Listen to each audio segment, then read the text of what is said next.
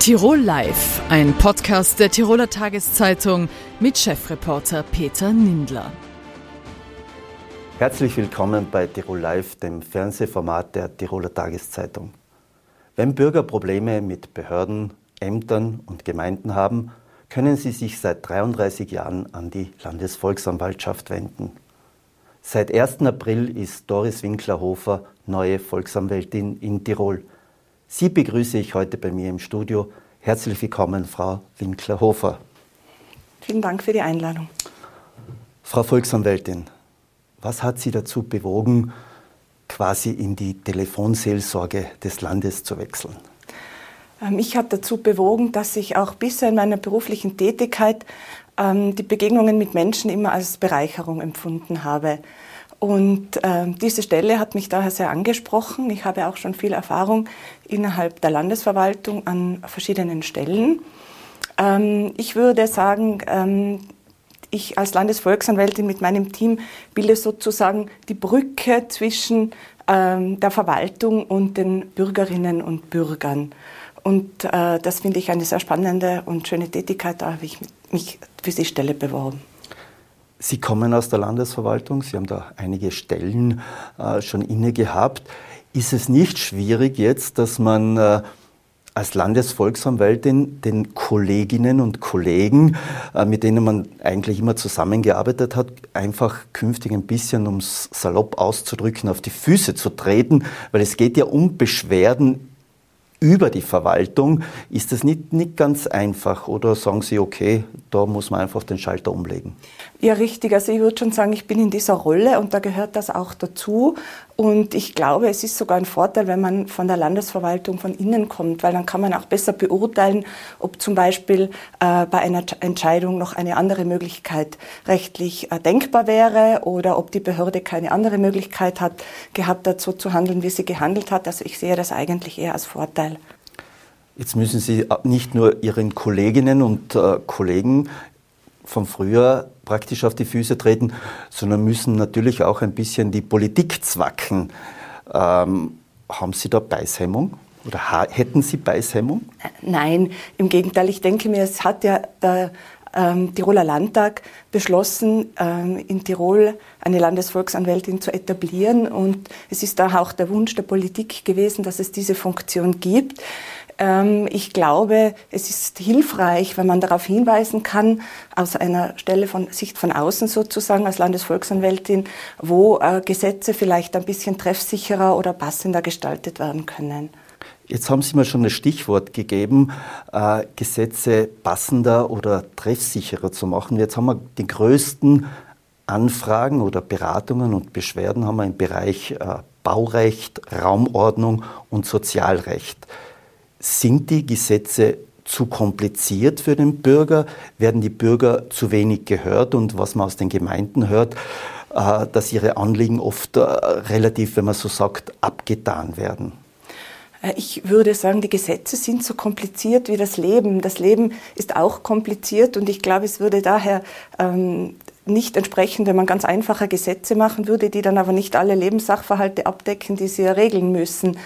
Ähm, ich glaube, äh, zum Beispiel im Sozialbereich ergibt sich die Häufigkeit äh, von Beschwerden ähm, unter Umständen auch daraus, äh, dass Personen im Sozialbereich oft ein Leben lang oder viele Jahre ihres Lebens mit den Behörden zu tun haben. Und da kann es schon passieren, dass dann einmal irgendwas nicht so funktioniert.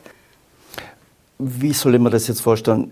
Jahrelang mit den Behörden ja, zu tun? Ja, zum Beispiel, wenn man, wenn man Eingaben immer wiederkehrend äh, Unterlagen vorlegen muss, damit man Leistungen erhält, dann kann es leichter passieren, dass man einmal nicht die richtigen Unterlagen vorlegt. Ähm, da unterstützen wir dann auch und, und erklären und vermitteln zwischen Bürgerinnen und Bürgern und Behörde. Die meisten äh, Anliegen werden ja in Beratungsgesprächen dann praktisch äh, erledigt. Also im letzten Jahr hat es rund 3200 gegeben, aber dazu auch noch 940 Beschwerden. Äh, jetzt ist ja auch so, dass Sie ja mit Bürgern zu tun haben. Mir hat das einmal da einer Ihrer Vorvorgänger, der Josef Hauser, gesagt. Äh, es ist nicht ganz einfach, weil die Bürger zum Teil frustriert sind. Sie sind äh, angefressen auf die Politik, auf die Ämter. Wie kann man damit umgehen, dass man nicht selber auch sagt, naja, das ist ein Querulant? Ich äh, würde sagen, es ist ganz wichtig, dass man offen auf die Menschen zugeht, dass man ihnen einmal äh, ein offenes Ohr schenkt und zuhört. Wir erleben ganz oft, wie auch äh, ein ein Zuhören und ein Gespräch schon etwas Positives bewirken kann, falls es nicht möglich sein sollte, eine Entscheidung der Behörde zum Beispiel zu ändern. Ich glaube, es ist wichtig, dass man ähm, ehrlich und offen auf die Menschen zugeht und sich Zeit nimmt. Und diese Möglichkeit haben wir in der Landesvolksanwaltschaft. Es ist immer das Schlagwort von der bürgernahen Verwaltung und auch von den bürgernahen Gemeinden. Offenbar, was die Zahlen zeigen, ist es in der Realität ein bisschen anders. Muss die Verwaltung noch mehr lernen, dass man sagt, da, da brauche ich nicht so oft die Telefonseelsorge des Landes anrufen. Äh, wir müssen noch mehr auf die Bürger zugehen, ihnen noch mehr erklären, noch bessere Wege aufzeigen. Ja, also ich habe es erlebt, dass sich die Verwaltung sehr weiterentwickelt hat, hin zu sehr viel Bürgernähe und glaube, das ist eine ganz, ganz positive Entwicklung. Ähm, man kann da sicher ähm, das auch weiterhin verbessern. Ich habe aber selber immer die Erfahrung gemacht, dass die Menschen, die in der Verwaltung arbeiten, sich sehr bemühen, ähm, sowohl den Gesetzen als auch den Menschen, die vor ihnen sind, gerecht zu werden.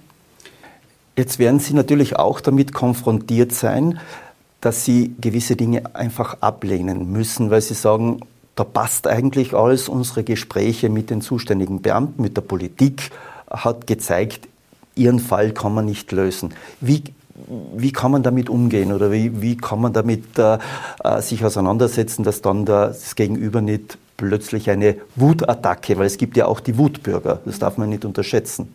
Ja, da kann ich nochmal auf das zurückkommen, was ich vorher schon gesagt habe. Da zeigt sich, dass äh, ein Eingehen und ein Verständnis zeigen, auch für die schwierige Situation, durchaus hilfreich sein kann. Also auch wenn man jetzt die Entscheidung nicht ändern kann und äh, eine Person frustriert ist, dann ähm, reduziert sich zumindest die Frustration in dem Maße, in dem man sich Zeit nimmt, dazuzuhören und Verständnis zu zeigen und auch vielleicht zu sagen, äh, wir können da nichts machen, es tut uns leid. Auch das kann helfen. Gibt es die Zeit? Hat man die Zeit in der Volksanwaltschaft? Ja, selbstverständlich. Wir sind ja für, für das auch da. Also es gibt Anliegen, die brauchen äh, viel Zeit. Es gibt aber auch ganz viele Anliegen, da geht es um eine schlichte Rechtsauskunft, die brauchen nicht viel Zeit, aber falls es erforderlich ist, können wir das auf jeden Fall bieten. Wie gehen Sie damit um, dass Sie eigentlich als Landesvolksanwältin, Expertin eigentlich für alles sein müssen? Ich persönlich finde das als, als, eine schöne Herausforderung, dass man ein breites Tätigkeitsfeld hat. Aber ich habe ein hervorragendes Expertenteam mit meinen äh, Mitarbeiterinnen und Mitarbeitern und ähm, da decken wir das auf jeden Fall wunderbar ab. Sie sind jetzt äh, quasi fast ein Monat oder erst ein Monat im Amt. Äh, was sind so Ihre ersten Erfahrungen, wo Sie sagen, das hat mich schon ein bisschen gefordert? Ja, ich würde sagen, gefordert kann ich jetzt gar nicht sagen. Ich habe eben die, die ähm, Gelegenheit gehabt, das Team kennenzulernen und äh, habe ähm, da erfahren, dass ich eben hervorragende Mitarbeiterinnen und Mitarbeiter an meiner Seite habe.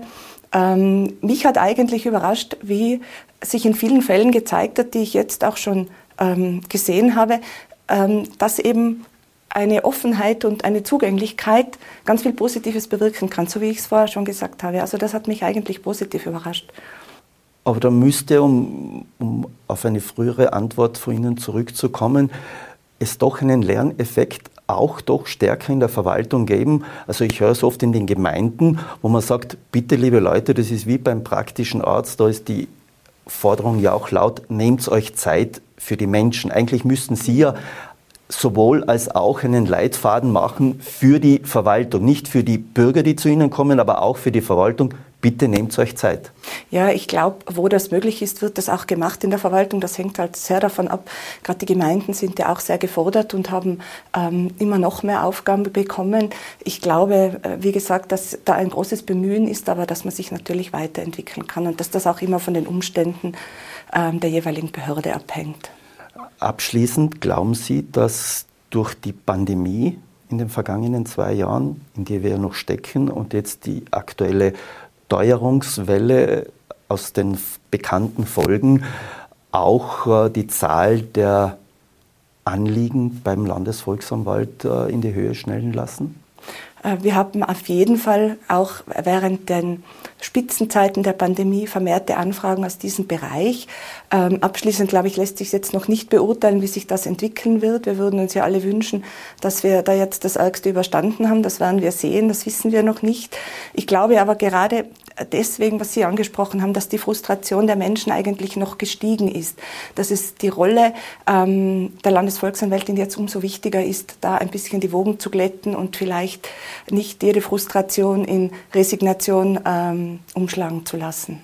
Dann wünsche ich Ihnen viele, viel Hartnäckigkeit für Ihre Aufgabe und bedanke mich recht herzlich für Ihr Kommen. Danke vielmals. Vielen Dank. So, jetzt geht es in die Natur. Wie Sie schon gesehen haben, haben viele Menschen ihre Mountainbikes aus dem Keller geholt, haben sich ihre Wanderschuhe oder Bergschuhe angezogen und gehen bereits ins Gelände. Dort lauern allerdings auch Gefahren. Man ist oft selbst schuld daran, wie jetzt eine Studie des Kuratoriums für alpine Sicherheit und des Kuratoriums für Verkehrssicherheit ergeben hat, haben sich die Mountainbike-Unfälle seit dem Jahr 2015 mehr als verdoppelt was man beachten kann, was man tun sollte, bevor man eine Mountainbike-Tour unternimmt, das frage ich jetzt Peter Ball. Er ist Leiter des Kuratoriums für alpine Sicherheit. Herzlich willkommen, Herr Ball, bei uns im Studio. Grüß Gott, danke für die Einladung. Herr Ball, erschreckend hohe Zahlen von Mountainbike-Unfällen. 96 Prozent passieren bei den Abfahrten.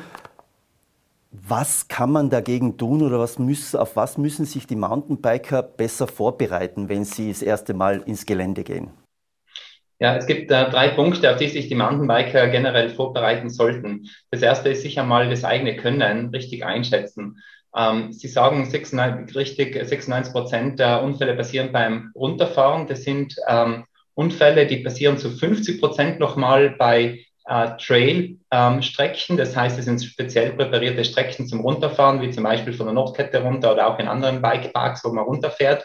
Oder eben auch in Bikeparks. Das sind so spezielle ähm, Akrobatik, äh, Geländestrecken mit Sprüngen, Hügeln drinnen, wo auch 50 Prozent insgesamt der Stürze passieren.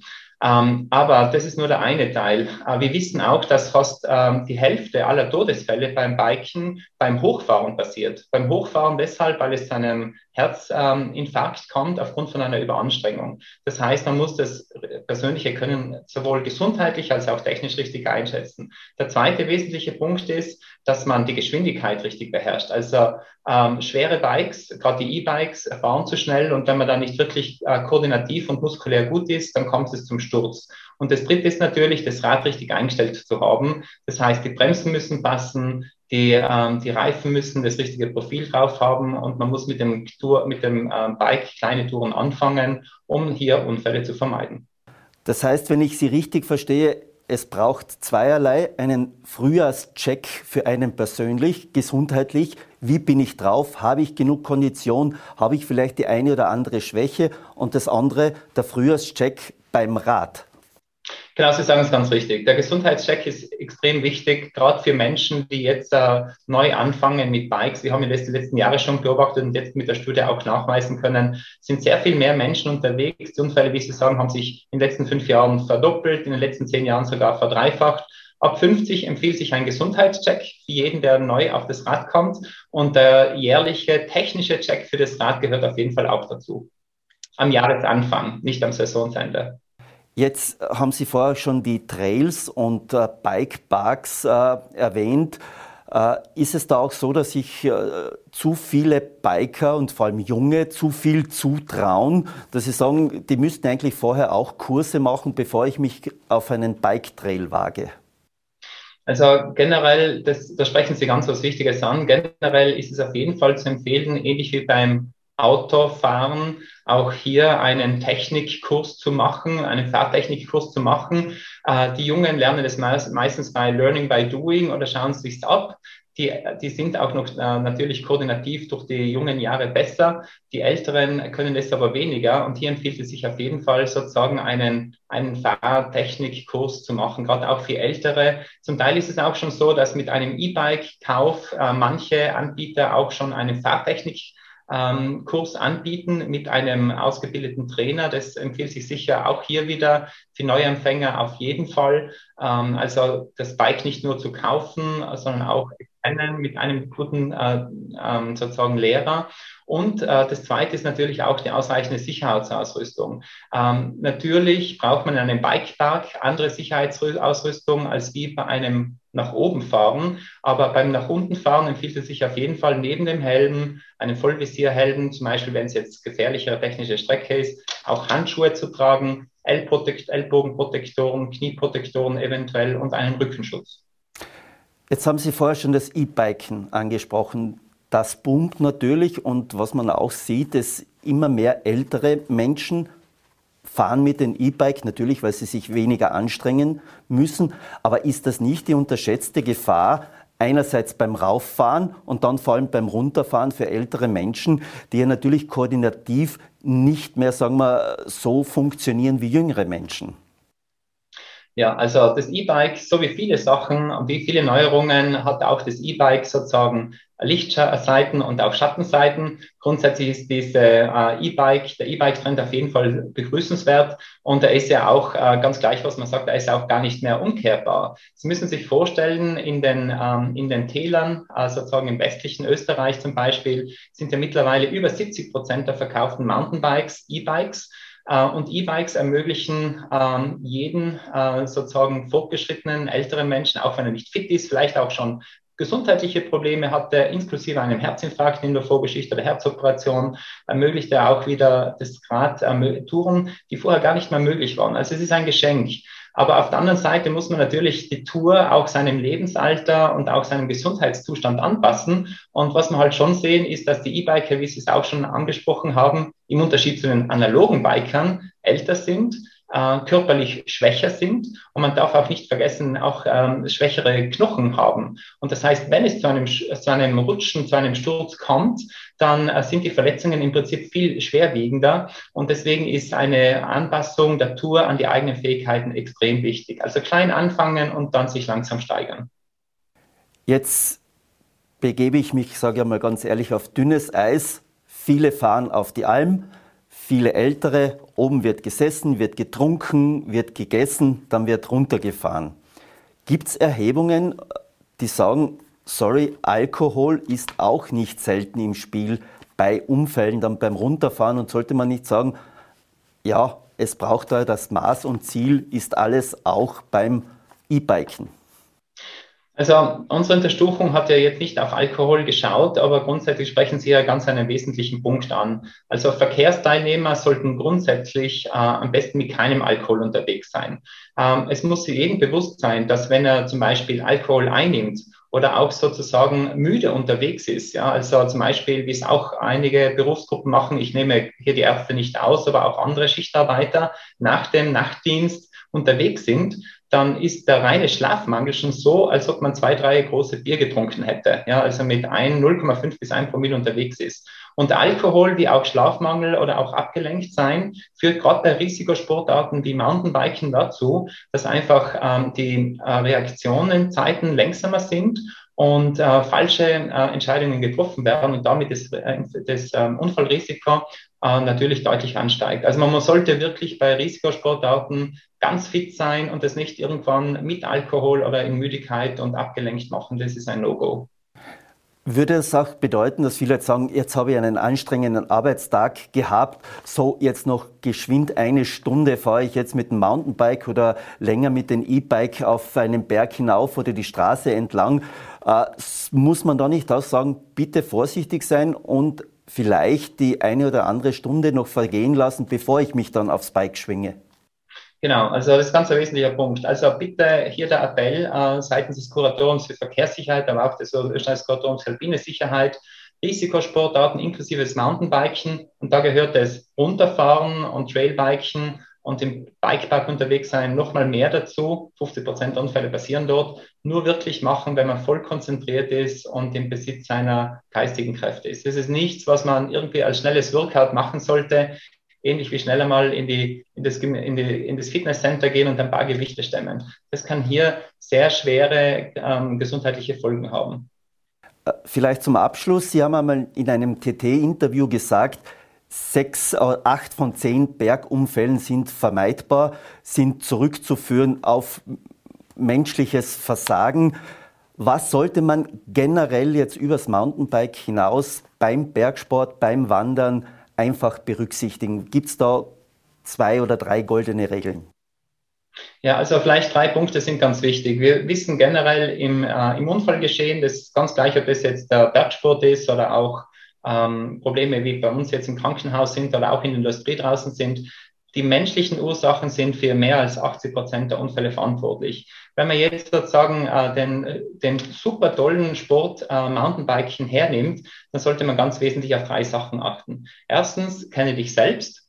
Und wenn man in einer Gruppe unterwegs ist, kenne auch die, äh, die anderen, die mit dir unterwegs sind und richte dich nach dem Schwächsten. Die Tour soll nur so lang sein und machbar sein, wie es der Schwächste sicher gut schafft.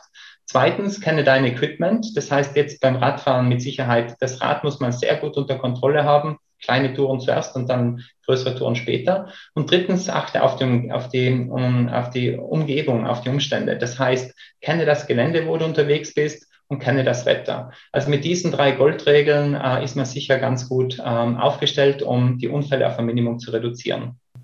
Herr Bahl, vielen Dank für das Gespräch. Ich hoffe, dass sich heute Abend bei Tirol Live sich viele Bergsportler dieses Interview mit Peter Bahl anschauen. Es kann auch im Gelände nachgehört werden als Podcast. Vielen Dank. Tirol Live ein Podcast der Tiroler Tageszeitung. Das Video dazu sehen Sie auf tt.com.